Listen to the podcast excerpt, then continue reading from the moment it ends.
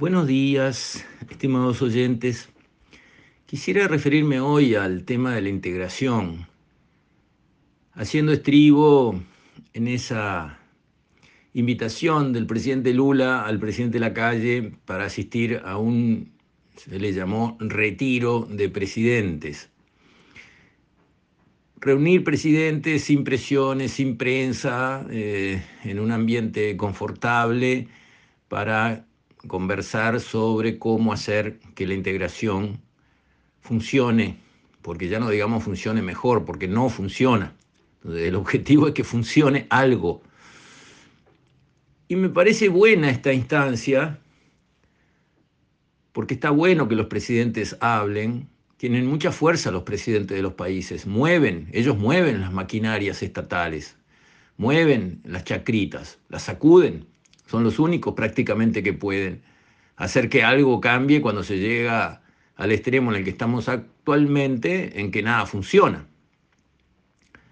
Porque en estos momentos en que Lula quiere, y lo comprendo perfectamente, no me parece mal, ganar estatura internacional, entonces empieza con buena deferencia reconociendo que Uruguay cambió, y se largó por cuenta propia y va a ponerse en el acuerdo transpacífico y está avanzando en un acuerdo de libre comercio con China pedido por China, no se olviden de eso, porque no es que Uruguay le golpeó la puerta a China y dijo, por favor, por favor, no nos dejan hacer un acuerdo de libre comercio, con lo cual el reto que nos daría el canciller brasileño sería igual que el que le dio al gobierno de Tabaré Vázquez cuando eh, Bush hijo le puso un tratado de libre comercio a Uruguay con Estados Unidos acá. Ya está pronto, mirá, firma acá donde está la cruz en, en, lápiz y tenemos el acuerdo. Es una caricatura, pero básicamente lo ofreció en bandeja y nos retó el canciller brasilero. Bueno, si Uruguay hubiese pedido un acuerdo de libre comercio con China, nos habría vuelto a retar. Ahora, como China se acercó a Uruguay y le dijo, nos interesaría un acuerdo de libre comercio, y Uruguay contestó a nosotros también,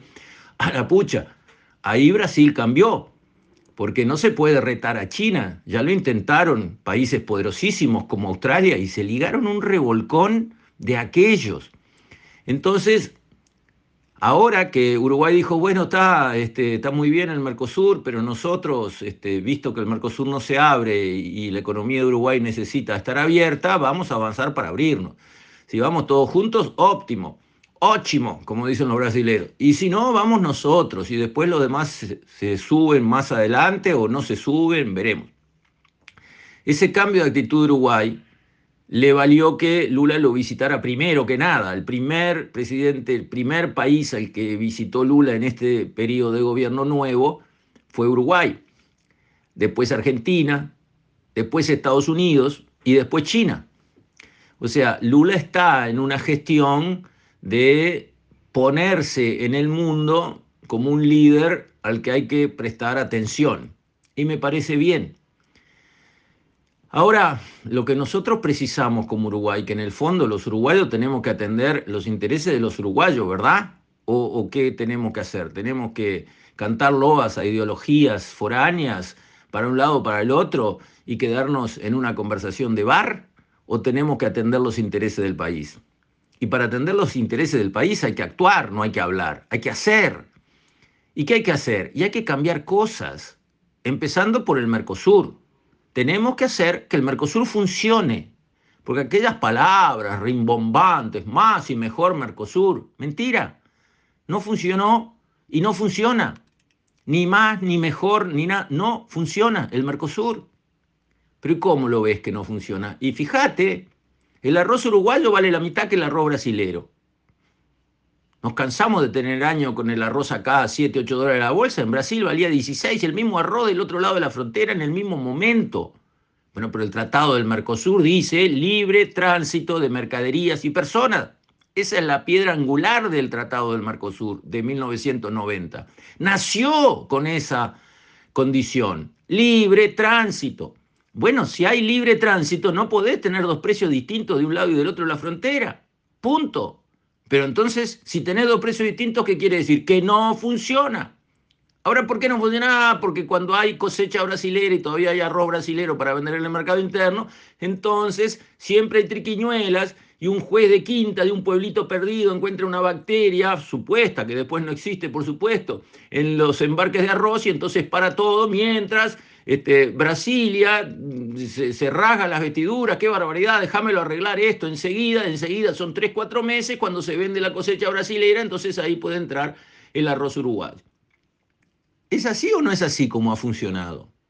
Y del otro lado también, los medicamentos, los productos veterinarios, los productos de fitopatología, los productos de tocador, la pasta de diente, el antisudoral, siempre valen dos, tres, diez veces más en el Uruguay que en Brasil, los mismos productos, mismos principios activos, todo igual.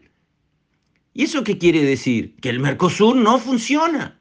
¿Pero y por qué no funciona? Y porque acá hay zorritos que están con el gallinero atado toda la gallina con una piolita en la pata para que ellos operen tranquilos acá adentro. Es evidente. ¿Y con qué herramienta? Ah, los permisos y las autorizaciones y los registros. Todo un verso. ¿Eso no cuida la salud de los uruguayos, por ejemplo? ¿Ustedes se piensan que se cuida la salud de los uruguayos haciéndoles pagar los remedios varias veces más? que del otro lado de la frontera, los mismos remedios. ¿Les parece que así se cuida la salud de los uruguayos o se perjudica la salud de los uruguayos? Porque mucha gente que debería poder acceder a remedios a buen precio no consigue hacerlo. ¿Y eso por qué es? Porque tenemos una rosca entre empresarios que facturan muy bien teniendo el mercado acá bien atado y autoridades del gobierno instituciones, ministerios que se tienen que encargar de los registros que van protegiendo al zorrito en el gallinero.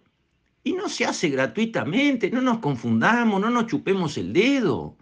Se sabe, por ejemplo, que los laboratorios organizan eh, eventos para presentar las nuevas moléculas, entonces son simposios donde se invita gratuitamente, por supuesto, con todos los gastos pagos a un hotel cinco estrellas, all inclusive, al médico, al responsable del departamento, se lo invita con todos los gastos pagos que venga, con la señora también, porque así no está distraído con el celular atendiendo a su señora, también va con mucho gusto. Y claro, ¿dónde tienen que ser esos eventos? Ah, bueno, lo mejor es que sean en Cancún o en Isla eh, de Aruba o en lugares este, espectaculares, porque ahí tenemos que conversar técnicamente de todo esto. ¿Y eso es corrupción o no es corrupción? Y no, pero sí, pero vive al lado, pero no sé, pero ¿funciona o no funciona así? ¿Sucede esto o no sucede? Claro que sucede. ¿Y eso a quién perjudica?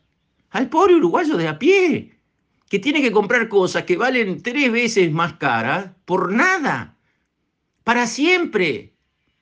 Entonces, eso hay que arreglarlo de una vez. Y se arregla y en otros países está arreglado. Esos registros, no hay que hacer un nuevo registro en el país de cada molécula que ya está registrada hace 20 años en Europa, que atravesó todos los regímenes y todos los sistemas de chequeo médico de las grandes este, naciones europeas o Estados Unidos, están chequeados, revisados, aprobados. Bueno, si se aprobó en tal cual y tal país, acá se aprueba automáticamente y no hay nada que presentar, ni carpeta, ni traída, ni llevada, ni tres años dando vuelta, nada. Estas moléculas están aprobadas en el mundo, están aprobadas acá de facto. ¿Por qué? Porque tres años dando vuelta para conseguir una aprobación se considera que va a proteger la salud de los uruguayos. Mentira.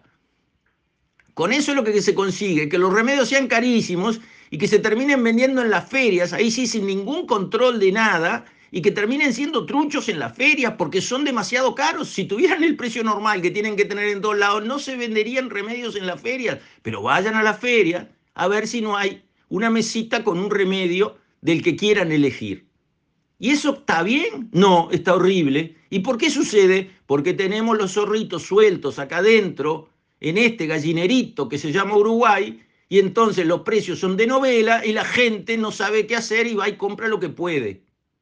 Eso no se arregla corriendo al fulano que está con una mesita en una feria vendiendo un remedio. Eso se arregla poniendo el sistema en marcha para que los precios acá sean iguales que en Brasil o en Argentina. Y no es un tema cambiario. Ha sido así desde siempre y si no hacemos algo seguirá siendo así. Pero en los remedios en la pasta de diente, en el antisudoral, en los productos veterinarios, en los fitosanitarios, en toda la línea de lo que ustedes quieran pensar de ese tipo de productos, acá son carísimos y en, Brasil son muchísimo más baratos, la mitad, la tercera parte, 10 veces menos. Siempre, todos los meses, todos los años. Bueno, basta. Mercosur, sí. Bueno, entonces Mercosur que funcione.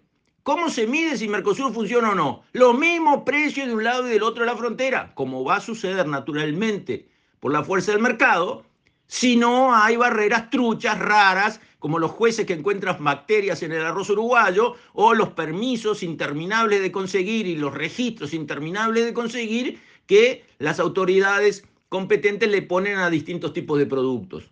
Basta de eso. Le perjudican a todo el Uruguay.